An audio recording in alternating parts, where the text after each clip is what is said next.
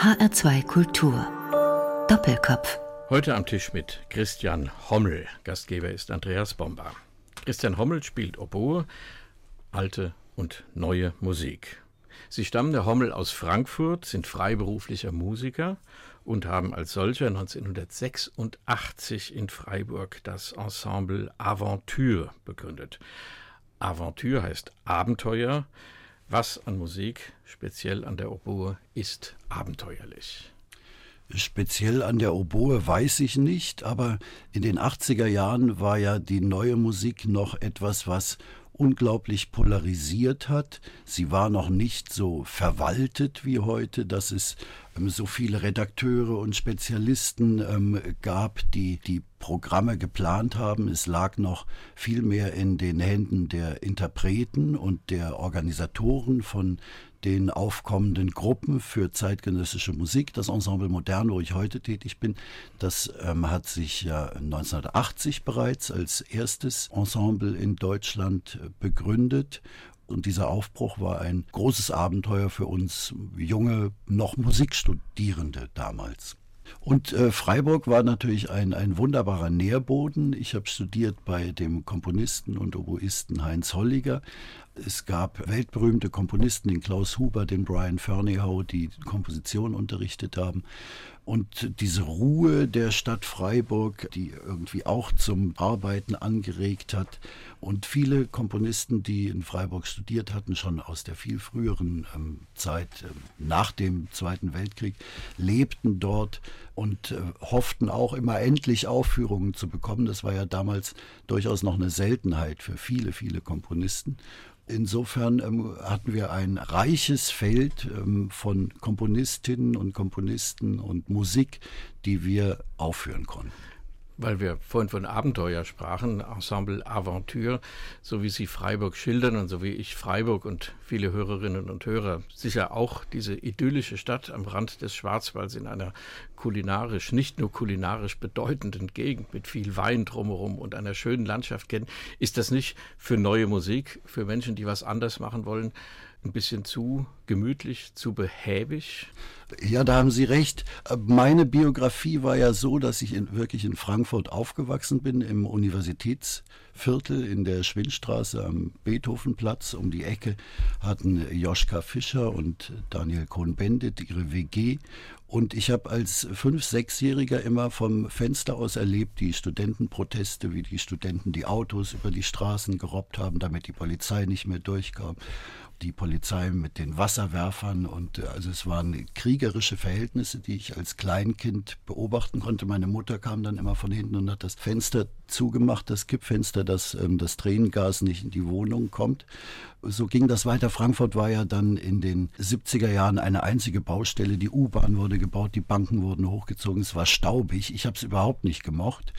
Ich habe mich schon früh eigentlich auf Musik spezialisiert, so ungefähr seitdem ich 14 war, dachte ich, ich will unbedingt Musiker werden. Bin dadurch natürlich dann auch in der Schule ziemlich abgeschlafft, obwohl ich wundervolle Lehrer hatte auf dem Lessing-Gymnasium und war dann sehr, sehr froh, als ich mein Studium in Freiburg beginnen konnte. Und Sie haben die Gemütlichkeit dieser Stadt angesprochen. Die habe ich als Kontrast zu Frankfurt als sehr, sehr wohltuend empfunden, dass man dann einfach auch mal einen Tag im Schwarzwald wandern gehen kann oder nach Basel oder nach Frankreich über die Grenze und es sich zu einem Gutteil auch etwas gut gehen lassen konnte. In Freiburg gibt es ja auch alte Musik, das Freiburger Barockorchester, das ja auch schon eine gefühlte Ewigkeit da ist. Es gibt bedeutende Kirchenmusik in Freiburg am Freiburger Münster, also eine Chorstadt, es wird viel gesungen. Es gibt eine riesige Universität. Wie prägend ist das für jemand, der aus einer Sie haben es geschildert, aus einer sehr unruhigen Stadt wie Frankfurt kommt, die ja nicht unbedingt eine Musikstadt ist in diesem Sinne. Wie erlebt man diesen Kultursprung? Also ich muss sagen, ich habe als, als Schüler in Frankfurt doch immer die Aktivitäten der neuen Musik sehr aufmerksam mitbekommen.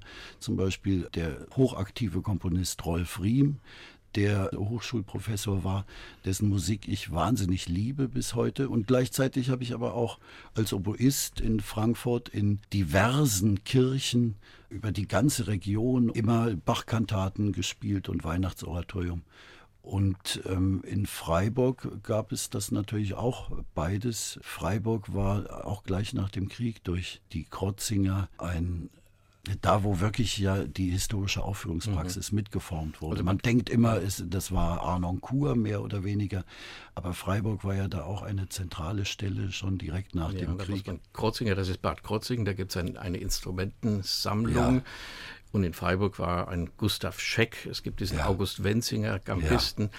Das waren ja alles Leute, die aus dem Orchester kamen. Gustav Scheck, ein Flötist, der, glaube ich, in Bremen gespielt und hat irgendwann so ein bisschen die Liebe zur alten Musik ja. entdeckt, zu den alten Instrumenten. Und in Bad Krotzing steht diese Instrumentensammlung von Bradford Tracy und Eckbert Junghans. Richtig. Ältere Hörerinnen und Hörer werden sich an diese Namen erinnern. Das waren tatsächlich Pioniere. Das waren Pioniere, die haben Ausgaben herausgebracht, die heute noch wirklich historisch kritisch spielbar sind und haben ähm, experimentiert mit den Instrumenten, wie, wie der Originalklang war.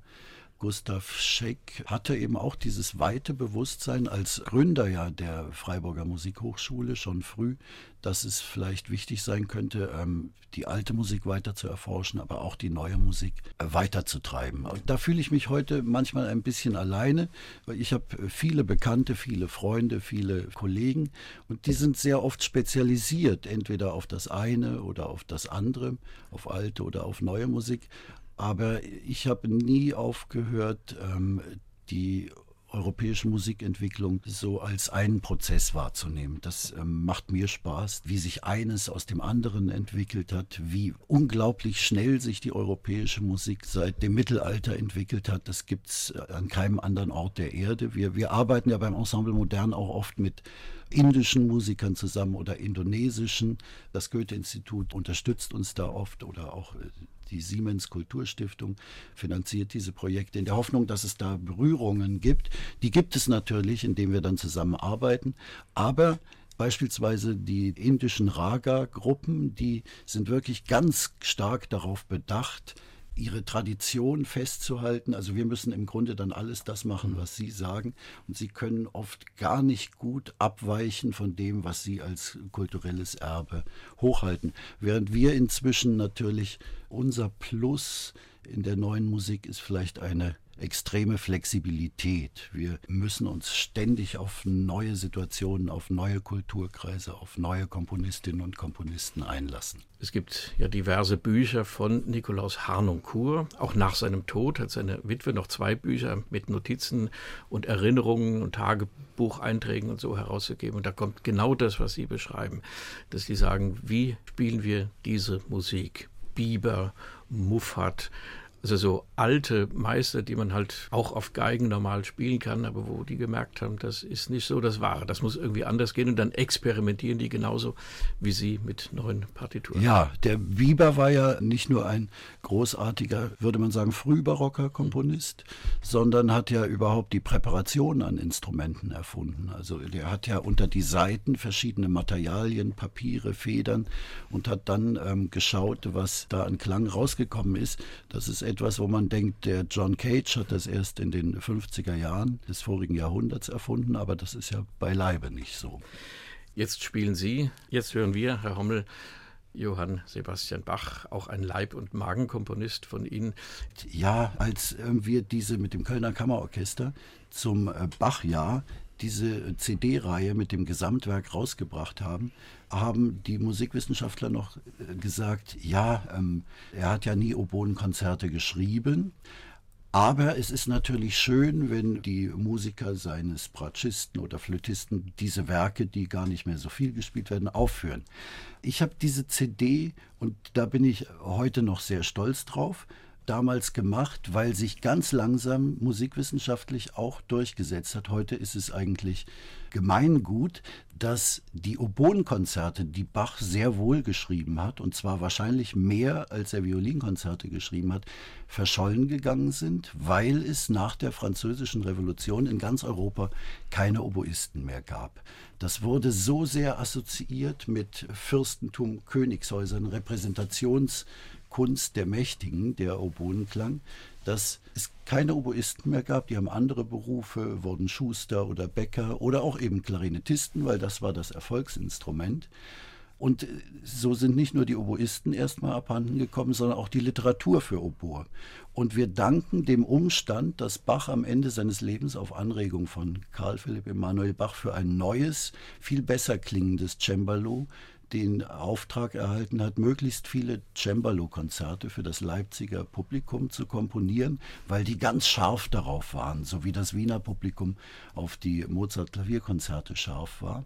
Und dann hat Bach, einfach wie es damals gebräuchlich war, er war schon betagt, sich natürlich nicht hingesetzt und zehn Cembalo-Konzerte neu komponiert. Das hätte, die Zeit hätte er auch gar nicht gehabt. Er hat die Violinkonzerte, die er von früher hatte, und die Oboen und die Oboe d'Amoren-Konzerte genommen und die alle umgearbeitet für das Cembalo.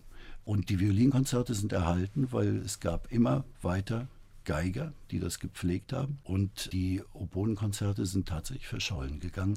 Aber konnten wir wieder entdecken aufgrund der Zweitfassungen von Bach in den Cembalo-Konzerten. Und das habe ich mit dieser CD gemacht. Alle verfügbaren Cembalo-Konzerte genommen, die keine Violinkonzerte sein konnten und dann auch nachgewiesen mit Umfangforschung und Transpositionsforschung, dass es tatsächlich Damore oder Oboenkonzerte waren. Thank you.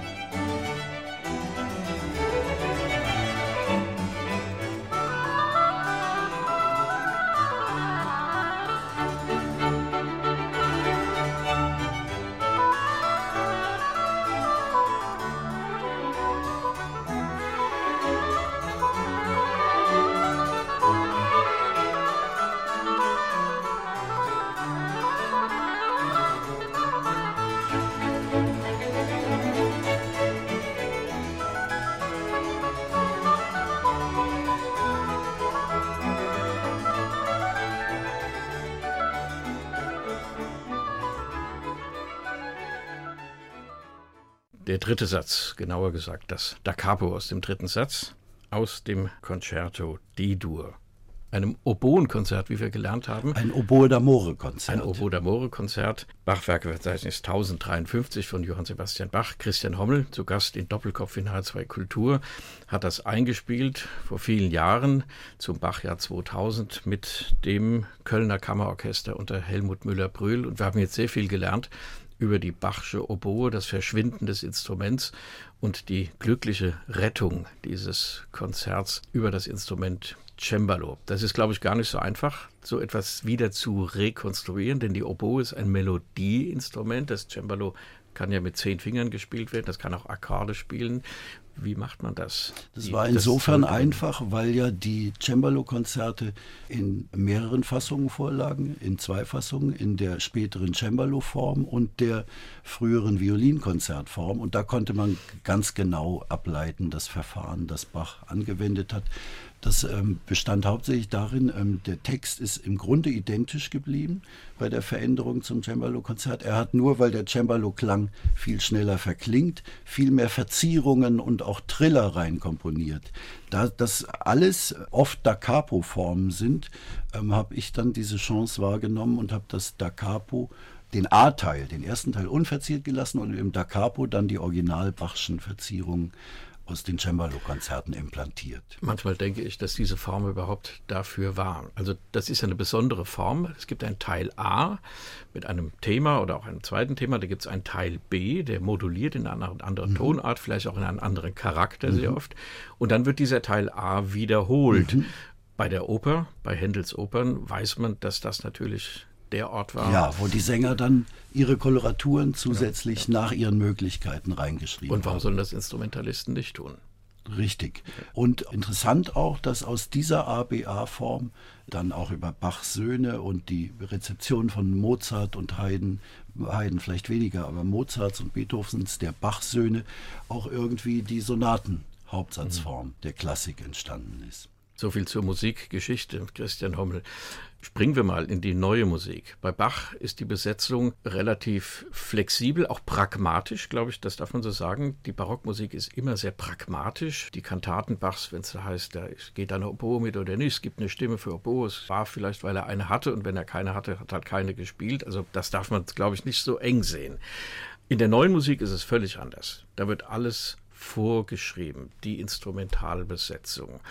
Oft sind die Partituren voll mit Angaben, die man gesondert studieren muss, um überhaupt zu verstehen, was der Komponist will. Ist das nicht ein Sprung ins andere Becken? Ja, also ich sehe das ehrlich gesagt gar nicht so extrem. Sicher, es gibt immer die Gebrauchsanweisungen in den Partituren der neuen Musik. Die wiederholen sich ja aber auch ständig. Da gibt es oft minimale Abweichungen. Wenn man ständig neue Musik macht, dann weiß man schon ungefähr oder ganz genau, was gemeint ist, wenn ein Rautenkopf geschrieben ist oder wenn Flatterzunge steht oder ein, ein bestimmter Spalt oder Mehrklang. Das ist im Grunde auch eine Art internationaler Stil geworden. Es kommen gelegentlich Nuancierungen hinzu, die äh, neu sind. Also das Material erneuert sich nicht permanent, aber die, die Stücke und die Formen und, und die Anliegen der Komponistin, die erneuern sich. Und die, äh, bei Bach war es ja durchaus auch international. Die Durchlässigkeit Europas war vielleicht sogar größer als heute. Bach ähm, hat ja ständig gelernt von seinen französischen ähm, Ouvertüren zum Beispiel oder von italienischen Künstlern. Vivaldi ähm, hat ihm wunderbare neue Formkonzepte geliefert, die er umgesetzt hat. Die Musiker wanderten wie verrückt durch ganz Europa, zwischen England und Osteuropa, Italien bis nach Skandinavien. Der Bruder von Bach war am schwedischen Königshof als Oboist.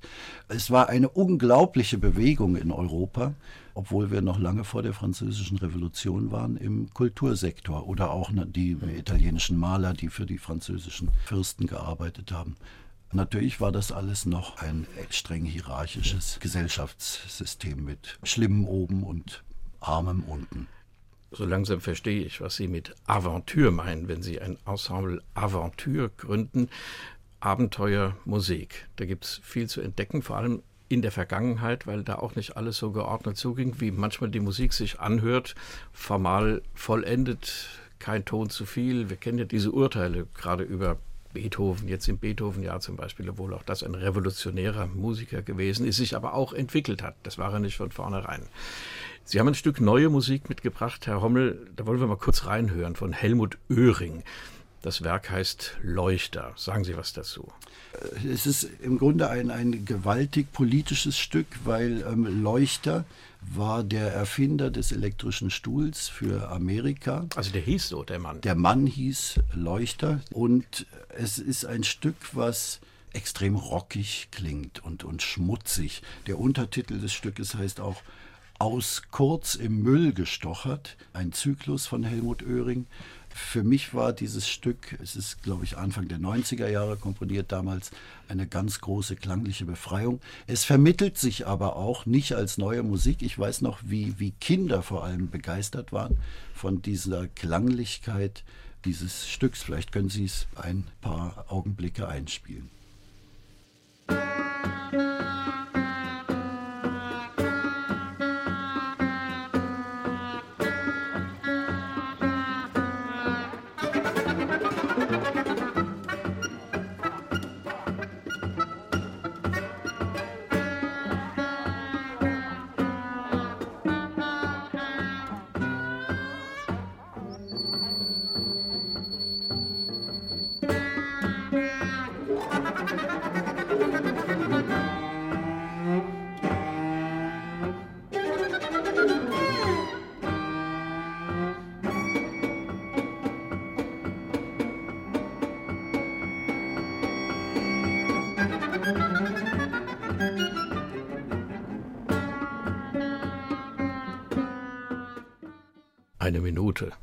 Leuchter von Helmut Oehring.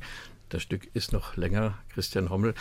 Sie haben das uraufgeführt, dieses Werk? Nein, das wurde uraufgeführt von der Gruppe Hans Eisler Leipzig, die noch ein paar Jahre nach der Wende weiter existierten in Ostdeutschland. Wenn Sie neue Musik spielen, dann sind es oft neue Aufführungen, Uraufführungen. Worauf ich raus will, ist, wenn Sie Bach spielen, dann stehen Sie in der Versuchung, sich viele Interpretationen anzuhören oder es schon oft gehört zu haben oder auch oft selbst gespielt zu haben. Bei der neuen Musik ist das anders. Jedes Stück ist neu. Vielleicht haben Sie das Werk auch schon hören können, weil es schon vorher mal aufgeführt worden war. Wie ist das, wenn man eine neue Partitur aufschlägt und entdeckt? Ja, das ist immer wieder aufregend und spannend und man versucht also vielleicht erstmal kurz ähm, ganz pragmatisch die Spielbarkeit zu checken und dann haben wir ja oft auch das Glück oder meistens, wenn es ganz neue Stücke sind, dass die Komponisten auch und Komponistinnen auch anwesend sind und die melden sich dann, wenn ihnen was nicht gefällt. Und im Gespräch ähm, erfährt man sehr, sehr schnell, worauf es ihnen ankommt. Passiert es auch, dass die Komponisten dann plötzlich Dinge entdecken, die sie gar nicht geahnt haben, selbst in ihrem Stück? Ähm, ja, das passiert oft, aber dafür ist ja auch unsere Zusammenarbeit da, dass wir dann sagen, versuch doch aber vielleicht mal ähm, diesen Mehrklang, weil äh, du willst eine harte Textur und dieser Mehrklang, den du in einem, irgendeinem Buch gefunden hast, der klingt eher weich. Das passiert sehr oft und dann macht man andere Angebote und Vorschläge und findet dann ein gemeinsames Ergebnis. Eine dritte Sphäre, ein dritter Ort, an dem Sie sich tummeln, Herr Hommel. Alte Musik haben wir gehabt, die neue Musik, da kommen wir auch im weiteren Verlauf des Doppelkopfgesprächs noch zu. Das ist die Musik nicht bekannter Komponisten, nicht mehr bekannter Komponisten, von Komponisten, die nicht bekannt werden konnten. Da kommt jetzt ein Stück eines Komponisten namens Rudolf Karel. Das Todesdatum 1945 weist schon ein bisschen darauf hin, worum es hier geht. Also da geht es auch ums Entdecken, aber das ist keine neue Musik, sondern Musik, die verschollen war und nun wieder gespielt wird. Ja, das war ähm, damals in Freiburg ein ganz großes, spannendes, abenteuerliches Thema für uns. Es gab eigentlich erst etwas intensiver in den 80er Jahren, ganz schwach schon in den 60er, 70er Jahren, die äh, Versuche wieder die äh, sogenannten Theresienstädter Komponisten, aber auch weit über Theresienstadt hinaus, Komponisten, die von den Nazis ermordet wurden oder schwierige Schicksale hatten, weil sie dann emigrieren mussten, wieder für den Musikmarkt zurückzuholen. In den 80er Jahren kannte kaum jemand zum Beispiel den tschechischen Komponisten Pavel Haas. Inzwischen sind seine Streichquartette wieder ganz gut installiert. Erwin Schulhoff ist so eine Hochbegabung der 20er Jahre als Pianist, ein Komponist, der dann auch von den Nazis im Konzentrationslager umgebracht wurde. Also es ist ja nicht nur die Katastrophe, die Europa passiert ist, in, in allen Bereichen, dass ähm, alles intellektuelle Leben und künstlerische Leben ja beinahe komplett ausgelöscht wurde. Und ein Kristallisationspunkt ist eben Theresienstadt. Das hat sich ja auch gerade zum 75. Mal gejährt, dass diese ganzen Komponisten wie Rudolf Carell und Gideon Klein und so weiter, mhm. ihre zweite Deportation dann von Theresienstadt nach Auschwitz, da haben wir hier in Frankfurt auch ein Konzert gemacht. Und ähm, eine ganz großartige Biografie ist Rudolf Carell, den auch die wenigsten Musiker und Veranstalter kennen. Ich weiß nicht, ob er Ihnen ein Begriff Nein, war. Ähm, er muss, ist man muss verwechseln. Man verwechselt ihn vielleicht leicht mit, mit Rudi Carell. Mit Rudi ja, Carell oder ja. man sagt vielleicht besser Karel. Also Rudolf Karel, so genau. ja. Ein Tscheche, 1880 ähm, geboren, der letzte Schüler von Dvorak, der gegen den Widerstand seines Vaters unbedingt Musiker werden wollte, auch ein ganz erfolgreicher Lehrer am Prager Konservatorium. Er galt sozusagen als der größte Instrumentator in ganz Europa mit äh, solchen Leuten wie Dvorak und später Richard Strauss und der nach der Okkupation der Tschechei durch die Nazis ähm, in den Widerstand gegangen ist. Er selber war gar kein Jude und irgendwann aufflog und dann mehrere Jahre in Prag im Gefängnis saß und von dort nach Theresienstadt und ähm, dann nicht nach Auschwitz, weil er schon in Theresienstadt gestorben war. Er äh, war um 1920, hat er ein Orchester dirigiert in Sibirien und eine Musikschule gegründet und hatte dann aber auch große Schwierigkeiten. Der Stalinismus wurde brutal und er wollte zurück in, in, die Tschechei, in die Heimat. Der Weg war aber abgeschnitten und er musste mit der transsibirischen Eisenbahn tatsächlich nach ähm, Novosibirsk und dann über ähm, den Pazifik und über Amerika und den Atlantik wieder zurück und das Ganze äh, um äh, 1920 und während dieser Eisenbahnfahrt, die, ähm, weil der Zug immer wieder gestoppt wurde, drei Monate gedauert hat, hat er ein gewaltiges Orchesterwerk, der Dämon, geschrieben. Ein grandioses Werk, was einfach nicht mehr gespielt wird heute.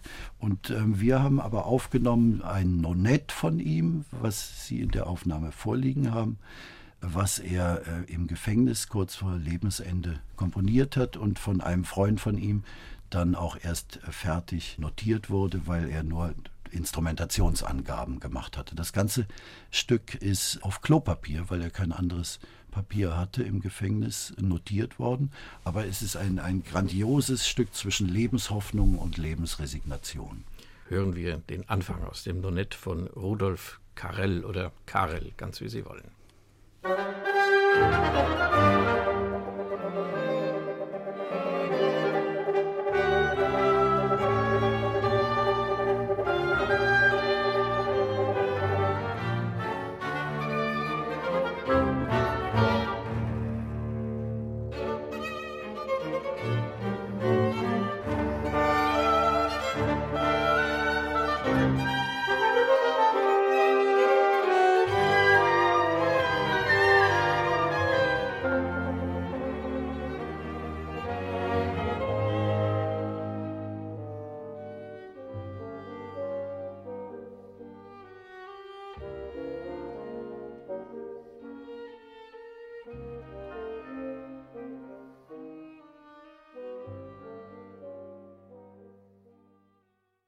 Der Beginn des Nonetts von Rudolf Karel oder Karel, einem in Theresienstadt ermordeten Komponisten, den Sie, Christian Hommel, zusammen mit den Musikern des Ensemble Aventure wiederentdeckt haben und dessen, ja, so konnte man Sie hier schon hören, großartiger, interessanter Musik Sie wieder zum Leben verholfen haben. Ist natürlich eine komplizierte Besetzung, nur nett mit den Bläsern. Das hat nicht jedes Ensemble so bei der Hand. Aber vielleicht für Kammermusikvereinigungen, die aus Orchestern entstehen, auch mal eine Anregung, so ein Stück zu spielen. Apropos Orchester, Herr Rommel. Viele Oboisten, Musiker, die die Oboe lieben, die sich für dieses Instrument entschieden haben, gehen als Brotberuf, so möchte ich es mal nennen, ins Orchester denn die Oper- und Sololiteratur ist nicht so wie bei der Trompete, bei der Geige, beim Klavier, dass man ständig eine große Auswahl hat und überall eingeladen wird, das zu spielen. War das für Sie jemals eine Option? Also ich hatte ja das Glück, dass ich meine ähm, internationalen Preise ziemlich früh als Student gewonnen habe und dann durchaus bis 20 Jahre lang mit Orchestern unterwegs war und Oboenkonzerte gespielt habe. Also ich habe auch auf den Philippinen, glaube ich, die Erstaufführung von Mozarts Oboenkonzert in den 80er Jahren gemacht. Ich war ganz viel mit dem Kölner Kammerorchester unterwegs und habe Barockkonzerte gespielt. Das hatten wir ja vorhin schon, dieses Thema. Also ich war eigentlich äh, immer damit unterwegs. Das war mein eines Standbein weltweit. Und das andere war eben, dass ich immer wieder gerne nach Freiburg, wie Sie gesagt haben, ins gemütliche badische Freiburg zurückgekommen und da mit meinen Freunden neue Musik gemacht habe. Das hat sich ähm, jetzt seit zehn Jahren geändert. Also seit 20 Jahren bin ich in Bremen an der Hochschule. Das erfordert natürlich eine gewisse Kontinuität mit dem Unterrichten. Und seit zehn Jahren bin ich beim Ensemble Modern. Das erfordert natürlich viel Präsenz, weil wir wirklich einfach sehr viel zu tun haben. Gibt es da auch Konzerte mit gleichen Programmen? Ja, immer wieder. Also Sie haben ja neulich auch den Zappa-Abend in der Alten Oper in Frankfurt gehört. Wir haben einen wunderbaren Chefmanager, den Christian Fausch, der es wirklich hinbekommt, dass wir nicht, was immer die Gefahr ist bei neuer Musik, wahnsinnig viel proben für eine Aufführung und es kommt dann nicht mehr.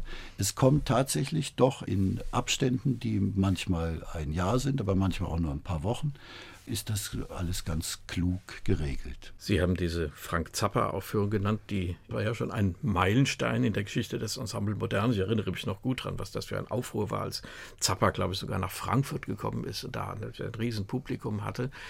Eine andere Produktion ist in der Fliegenden Volksbühne, also diesem neuen Frankfurter Volkstheater, wo Michael Quast den Struffelpeter neu eingerichtet hat. Da haben Sie auch mit komponiert, Herr Hommel. Und da kommen ganz viele Zitate, ironische Zitate aus dem großen Schatz der klassischen Musik, die das Ensemble modern, beziehungsweise seine Musiker natürlich auch alle drauf haben.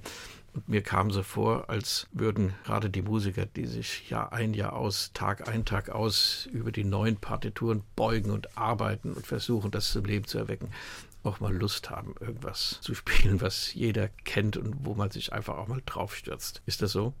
Ja, also äh, man muss ja sagen, es gibt so viele Veranstalter, die wünschen sich ähm, zum Glück noch eine direkte Konfrontation zwischen historischer Musik und neuester Musik.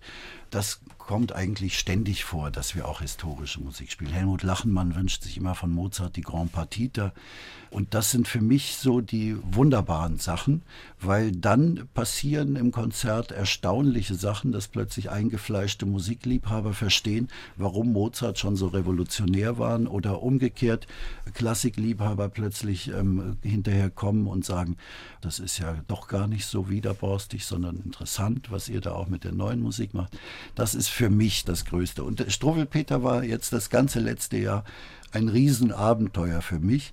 Quast kam schon vor 20 Jahren, als ich noch lange nicht da war, zum Ensemble Modern und äh, meinte, das wäre doch eine schöne gemeinsame Produktion, wenn wir es schaffen, mit dem Ensemble Modern und der Fliegenden Volksbühne den Struwwelpeter auf die Beine zu stellen.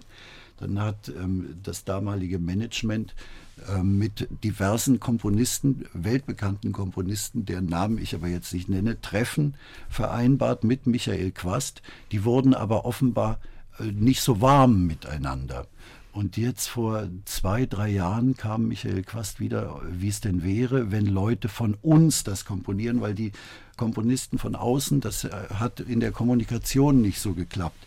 Und dann habe ich mich eigentlich auch recht stark gemacht für dieses Projekt und äh, weil wir haben wirklich viele Leute, die interessant komponieren und ganz unterschiedlich im Ensemble modern und dachte, jeder übernimmt von diesen zehn Episoden einen Satz. Es haben sich dann aber gar nicht viele gefunden, nur der Hermann Kretschmer, der Uwe Dirksen und ich, sodass wir uns das zu dritt aufgeteilt haben.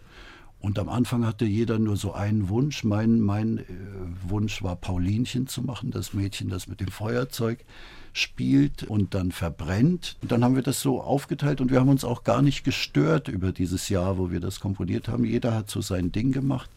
Und dann die letzten ähm, Wochen, vier Wochen vor der Premiere, haben wir das dann nach dramaturgischen Gesichtspunkten zusammengefügt. Und glücklicherweise scheint es uns gelungen zu sein, weil es wird von den Frankfurtern toll angenommen. Wir hatten nur jetzt ähm, sechs ausverkaufte Vorstellungen und es geht weiter und nächstes Jahr auch für mich persönlich als Frankfurter war es irgendwie auch sowas. Es ist ein Frankfurter Ereignis, ein Frankfurter ja. Stoff. Also das ist wirklich eine tolle Produktion geworden. Ja. ja, mich hat ja eigentlich der Text gar nicht mehr so interessiert. Ich fand den 19. Jahrhundert, weil an die gleiche Stelle von der Fliegenden äh, Volksbühne kommt ja nächstes Jahr das Romantikmuseum. Und dieser Pionier Heinrich Hoffmann, der ähm, ja für die äh, Psychologie und für die Medizin unglaublich viel getan hat. Er war ja wirklich ein weltweiter Pionier der Hinwendung zum Kind und zu den Behinderten und hat eben diese Klinik am Affenstein, dass diese Leute nicht irgendwie nur am Rand der Gesellschaft vegetieren können, sondern eine Heimat finden. Und wie ausgerechnet so jemand dann den Struffelpeter schreibt, der für meine Vätergeneration und für unglaublich viele Deutsche, aber auch weltweit, der Inbegriff von negativer Pädagogik ist, brutale negative Pädagogik. Und ich habe gelernt in diesem Jahr, es ist keine negative Pädagogik. Es war nur fatal, wenn Nazi-Väter oder gewaltbereite Väter ihren Kindern dieses Buch gegeben haben, mit erhobenem Zeigefinger, dir wird es wirklich so ergehen wie dem Daumenlutscher. Dadurch ist der, der Struffelpeter ein gefährliches Buch. Aber wenn die Eltern sagen, ähm, schau dir das mal an, das sind kluge Warnungen, dann leiden Kinder nicht darunter. Also ich habe auch gelernt, es ist unsere Gesellschaft, es gibt Menschen, denen das als, als Elixier eingetrichtert wurde, als sie Kind waren, der Struwwelpeter, und furchtbare Angst davor hatten. Und wenn der Umgang irgendwie äh, freier war von Seiten der Eltern, dann war das nie ein Problem. Wir kommen zur nächsten Musik, Christian Hommel. Ruth Crawford Seeger, eine Komponistin. Vielleicht kurz, was ist das für eine Frau? Wie haben Sie sie entdeckt und was ist das Stück, das wir auch nur in einem Ausschnitt hören? Ähm, eine Komponistin, die wir auch ähm, in den 80ern entdeckt haben, eine großartige amerikanische Komponistin, die ähm, eigentlich für die Schublade gearbeitet hat. Sie war mit einem New Yorker Komponisten, der sehr angesehen war, aber heute im Rückblick würde man sagen, äh, kein richtiger Komponist, eher langweilig, verheiratet. Und sie hat die Kinder großgezogen und den Haushalt gemacht. Und wenn sie in, in ihrer wenigen Freizeit in den Abendstunden frei hatte, dann hat sie komponiert. Ein Sohn von ihr war der Pete Sieger, der ist ja weltbekannt geworden als äh, politischer Country-Sänger, auch in Woodstock. Als wir diese ersten Aufführungen mit ihrer Musik und diese CD-Einspielung gemacht haben, tat sich plötzlich bei der Familie in Amerika, den Nachkommen von der Ruth Crawford Sieger, eine merkwürdige Nervosität auf. Was ist denn da los mit unserer Mutter? Unser Vater war doch Komponist. Wir wussten gar nicht, dass unsere Mutter auch Komponistin ist. Und das ist wirklich allererste Qualität. Unglaublich lebendig, wahnsinnig modern. Manche Sachen sind bis heute noch nicht veröffentlicht. Vielleicht kann dieses Duo für Oboe und Cello, das ich mit Helmut Menzler, meinem Freund aus Freiburg, eingespielt habe, einen Eindruck vermitteln.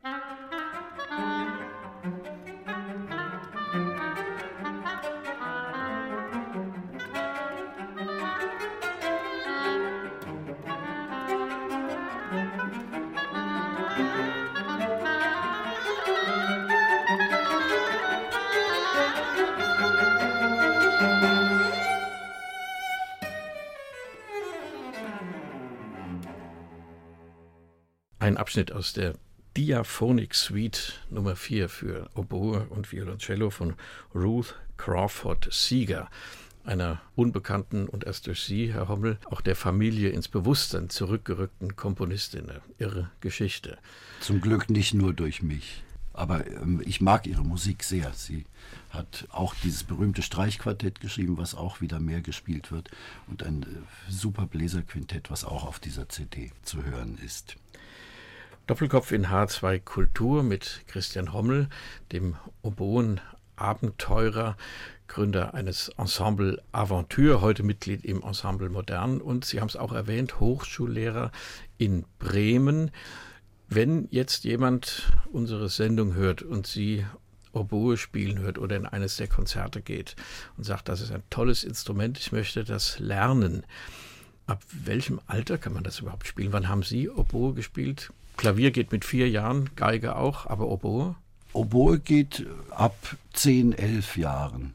Wenn man einen Lehrer hat, der wirklich darauf achtet, dass ähm, durch das Mundstück der Widerstand gering gehalten wird, dann ist das ein Alter, was, glaube ich, gut ist, weil die Oboe ähm, leidet ja bis heute daran, dass das berühmte Böhm-System, was im 19. Jahrhundert auf die Klarinette und auf die Flöte transplantiert wurde, auf der Oboe nicht funktioniert hat aufgrund der besonderen konischen Bohrung und es sehr überintensiv ist. Also es ist gut, wenn man es nicht zu spät beginnt. Man muss halt immer aufpassen, dass die Atmung richtig ist, eine drei Stufen Yoga-Atmung und keine Hochatmung, weil sonst kann es auch ungesund sein, ähnlich wie bei Trompete und solchen Instrumenten. Gut, das ist ja bei Sängern auch so. Ohne Atem geht gar nichts. Ja.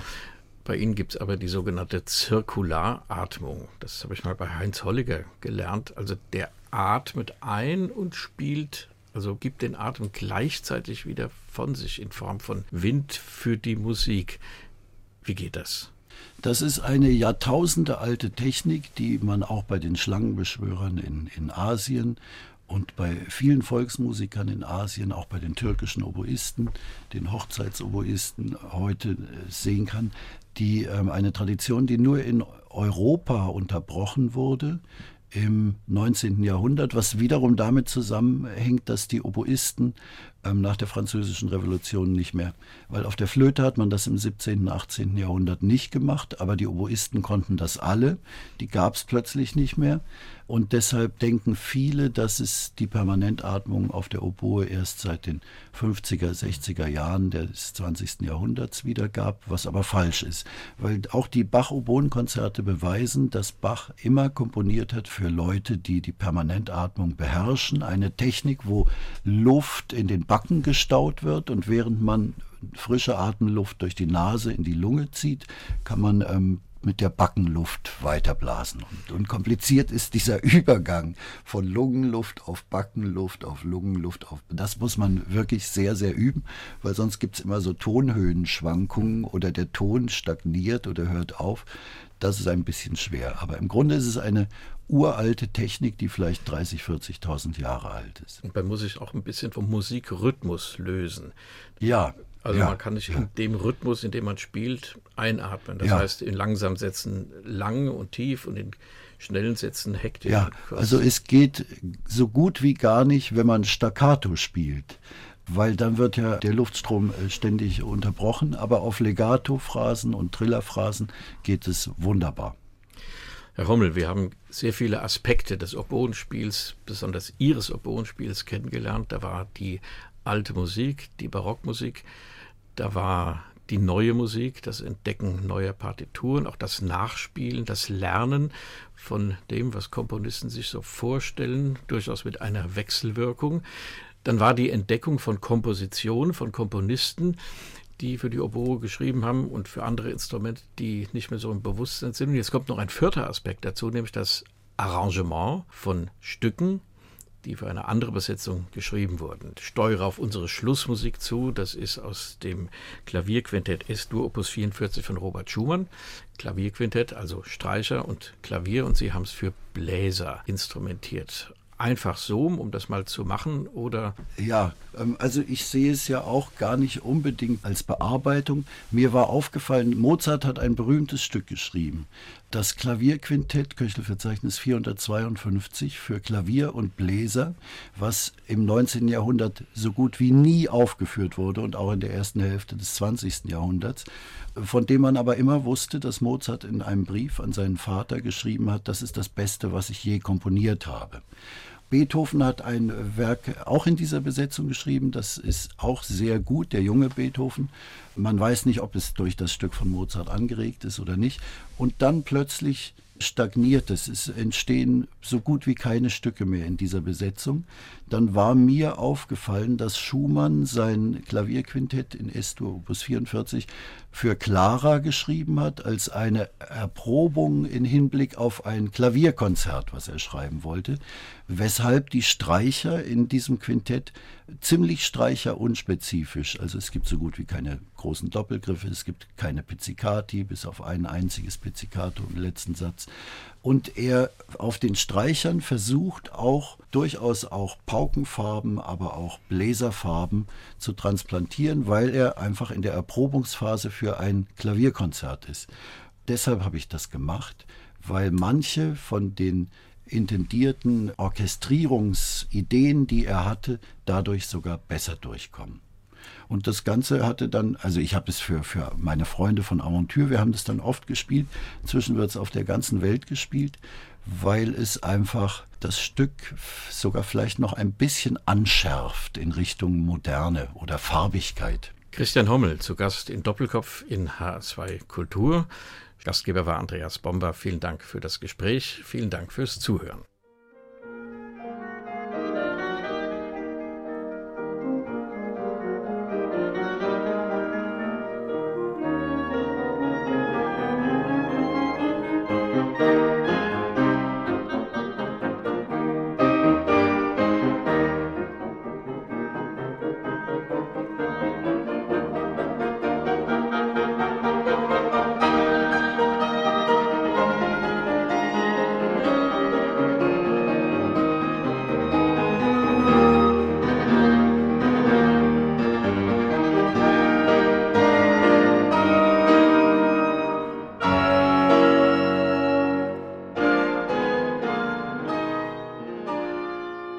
Das war HR2 Kultur Doppelkopf. Aus urheberrechtlichen Gründen müssen wir Musiktitel in unserem Podcast-Angebot ausblenden.